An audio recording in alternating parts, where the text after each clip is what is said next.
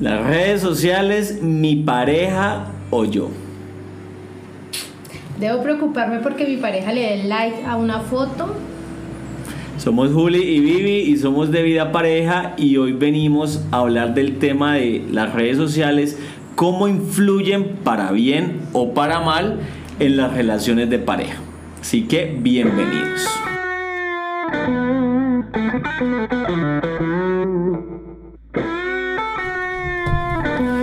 Bueno, este tema es algo que en esta época es súper común y es que las parejas tienen muchos problemas o muchas discusiones por el tema de las redes sociales.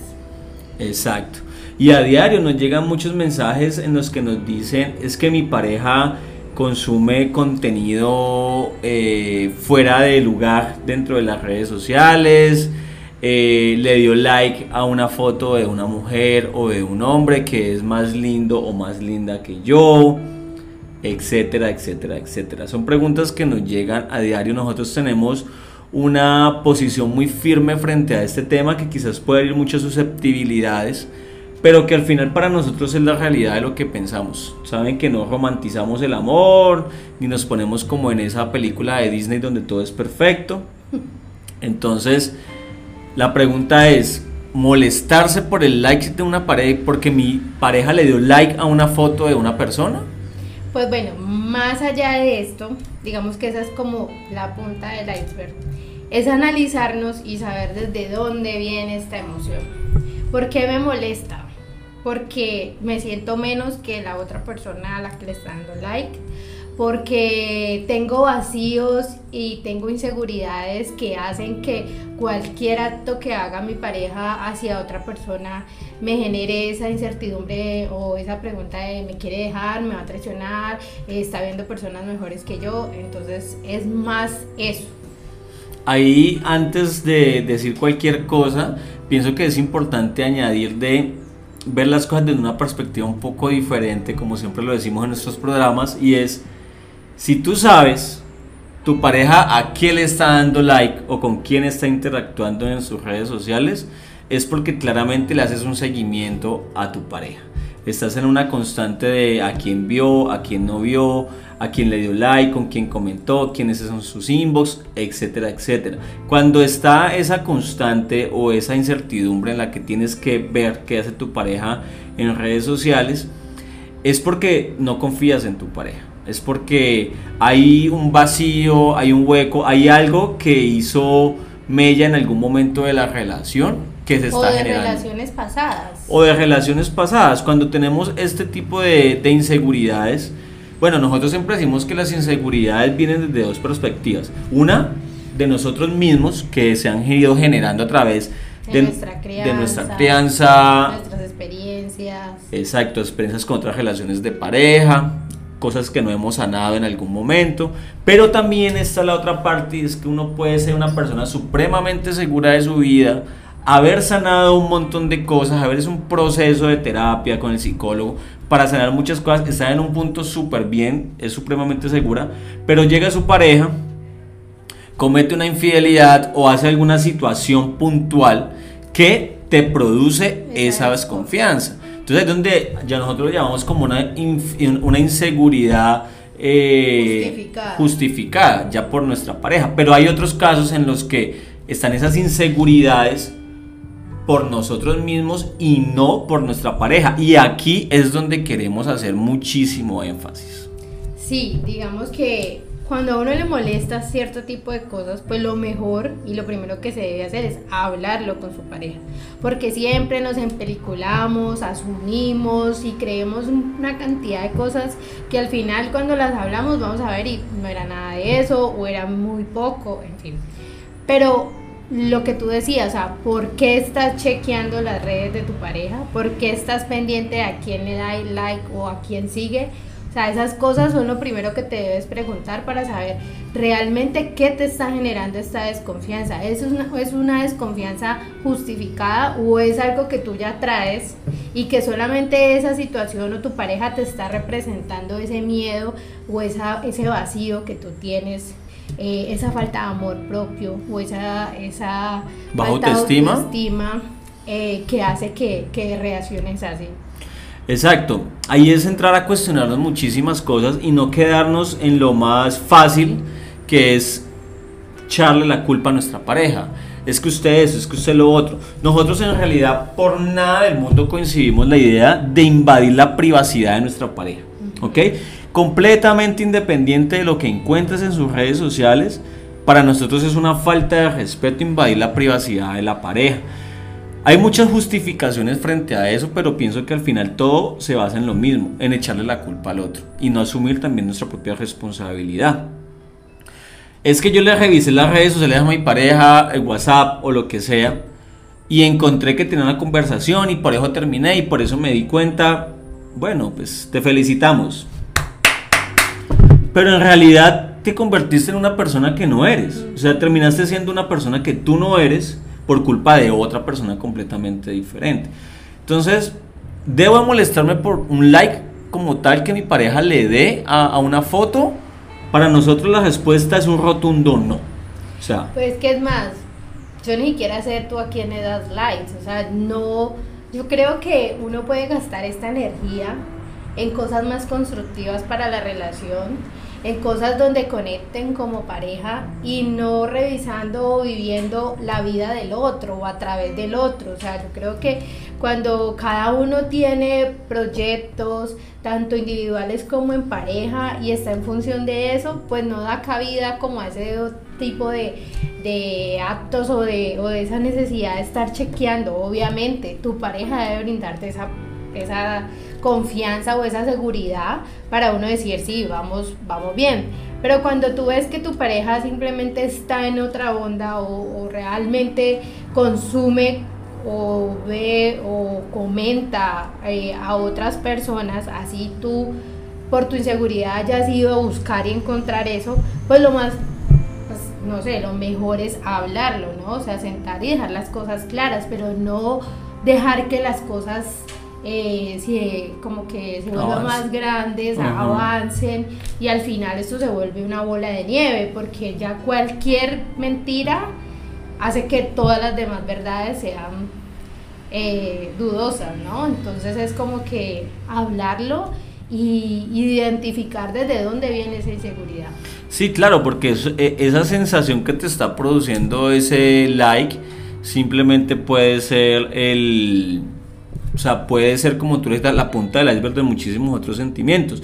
Una persona nos decía, es que yo sé que mi pareja no me es infiel, yo sé que mi pareja me ama, yo sé que está conmigo, o sea, yo no tengo ningún problema de seguridades que él me brinde, pero aún así yo desconfío. A quien le da like, estoy en una constante revisión a quien le dio like, a quien le comentó, o sea, yo no me quiero imaginar la vida de una persona en la que su día a día... Angustiosa, o sea, todo el tiempo es de angustia en angustia porque obviamente eso es algo incontrolable, o sea, tú no puedes controlar lo que haga tu pareja. Y si lo puedes hacer, pues obviamente esto es algo muy triste, porque es que cada uno tiene derecho de ser como quieras y no hay mejor cosa de que tu pareja sea quien es, o sea, que tenga esa libertad dentro de la relación, porque simplemente por complacerte no es quien es, pues simplemente esto no va a ser sostenible en el tiempo, o sea, tarde o temprano va a reventar. Entonces es como que si sabemos cómo es tu pareja, si tú realmente la conoces, sabes que es sociable, que es amiguero, pero que a la vez te demuestra esa seguridad de que está contigo y que te es fiel, pues no hay por qué enrollarse y empelicularse con tantas cosas eh, que hay a nuestro alrededor porque las tentaciones siempre las van a ver. Entonces es como que vivir el momento y, no pelicularse tanto. Sí, miren, por ejemplo, para no ir tan lejos, mm, yo tengo una relación con las personas, eh, con las mujeres, eh, que considero mis amigas, que son las personas más cercanas a mi círculo social, demasiado íntima, por así decirlo. O sea, bueno, más que íntima, es como más de confianza. tenemos mucha confianza. Ellas me dicen a mí papi, me dicen amor, me dicen baby, me dicen peluche, etcétera, etcétera, etcétera. Nos decimos te amo, te quiero, desde la posición de la amistad, desde ese cariño sincero que se siente desde la amistad. Viviana no tiene ningún problema con eso. O sea, no lo tiene porque sencillamente Vivi sabe el tipo de persona que yo soy y sabe que yo estoy con ella y estoy es para ella, no para mis amigas. Entonces yo también las quiero mucho, hay mucho cariño, nos tratamos con muchísimo cariño, muchísima confianza, pero basta ahí, ¿me entienden? Entonces no es tomarse las cosas personales, es revisar en, en realidad esos, e, esos vacíos, esas inseguridades, esa desconfianza que la está provocando. O sea, es mi pareja la que la está provocando por una situación puntual que sucedió dentro de la relación o esas inseguridades son mías. Y si esas inseguridades son mías, ¿de dónde vienen esas inseguridades? Y trabajar en eso, porque es que esto se va a repetir de nuevo en otra relación. No, eso ya no va a ser este puntual, sino que van a ser cualquier pareja que llegue, vas a vivir con esa zozobra y con esa angustia, porque si no has hecho tu proceso y no has trabajado en ti, pues va a seguir sucediendo lo mismo. No, y no solo con las redes sociales, ya la inseguridad se empieza a proyectar en cualquier otro en cualquier otra situación de la relación. trabaje tu pareja, si va al gimnasio, si su círculo social, o sea, vas a estar siempre con esa certidumbre de que si no estás ahí, no vas a estar seguro de que tu pareja no esté haciendo nada malo. Y te acuerdas alguien que nos escribió que decía que chequeaba todos los días las redes de su, de su pareja y sus conversaciones para que para evitar que cayera en eso porque él él debía estar pendiente de, de, su pareja para que no se equivocara. Sí era una dinámica que habían normalizado completamente en su relación y básicamente lo que hacían era que él le revisaba todas sus redes sociales sus conversaciones de WhatsApp a su pareja para que no se equivocara. para que no se equivocara entonces, esto fue muy gracioso y no, o sea, no, no, no, tuvimos palabras, nos quedamos sin palabras porque claramente es un comportamiento insano, eh, dañino y, y, que seguramente con el tiempo no, no les va a funcionar muy bien, que digamos. Sí, aquí la invitación es hacerlo consciente, saber desde dónde vienen estas inseguridades, si son provocadas o si son causa de nosotros mismos y trabajar en eso, ¿no? Trabajar en eso para poder tener una relación sana y no gasten tanta energía en esto, o sea, no, no es sano. No se queden con lo más básico que es la emoción, siento celos, siento rabia, siento envidia, siento... No, vayan al origen, o sea, siéntense, háblense en ustedes mismos y identifiquen por qué se está generando esa emoción o ese sentimiento ¿Qué le, está, ¿Qué está produciendo esto? Porque es que nosotros nos quedamos en lo más básico que es el momentico que sentimos, hacemos un reclamo, se forma una pelea y ya, pero no vamos al origen. En la gran mayoría de casos que nos llegan de este tipo, no es nuestra pareja, somos nosotros mismos. O sea, es la persona que nos está escribiendo. Incluso hay personas que son conscientes de que son ellas mismas, pero no hacen nada prefieren proyectar esas inseguridades en su pareja. Y como tú lo decías ahora, Vivi, eso va a seguir sucediendo en cualquier tipo de relación que tengan. Un chico nos escribió y me pareció muy interesante porque el chico decía, duré dos años con mi pareja. Ella era una persona insegura a pesar de que yo no le daba motivos. Ella era consciente de que el problema era ella y las inseguridades las provocaba ella. Sin embargo, después de dos años, e, este personaje se cansó de las inseguridades y prefirió abandonar la relación.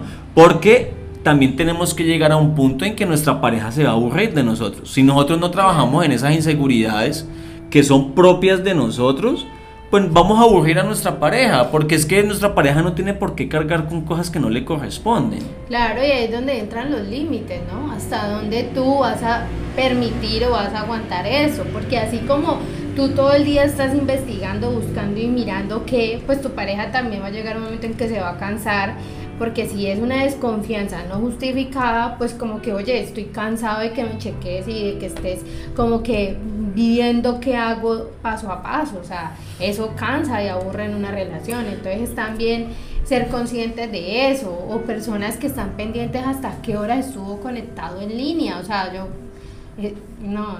No, no, no es sano, es que no es sano por ningún lado. Y lo peor es que las personas, las parejas, lo normalizan como si nada sucediera. O como si es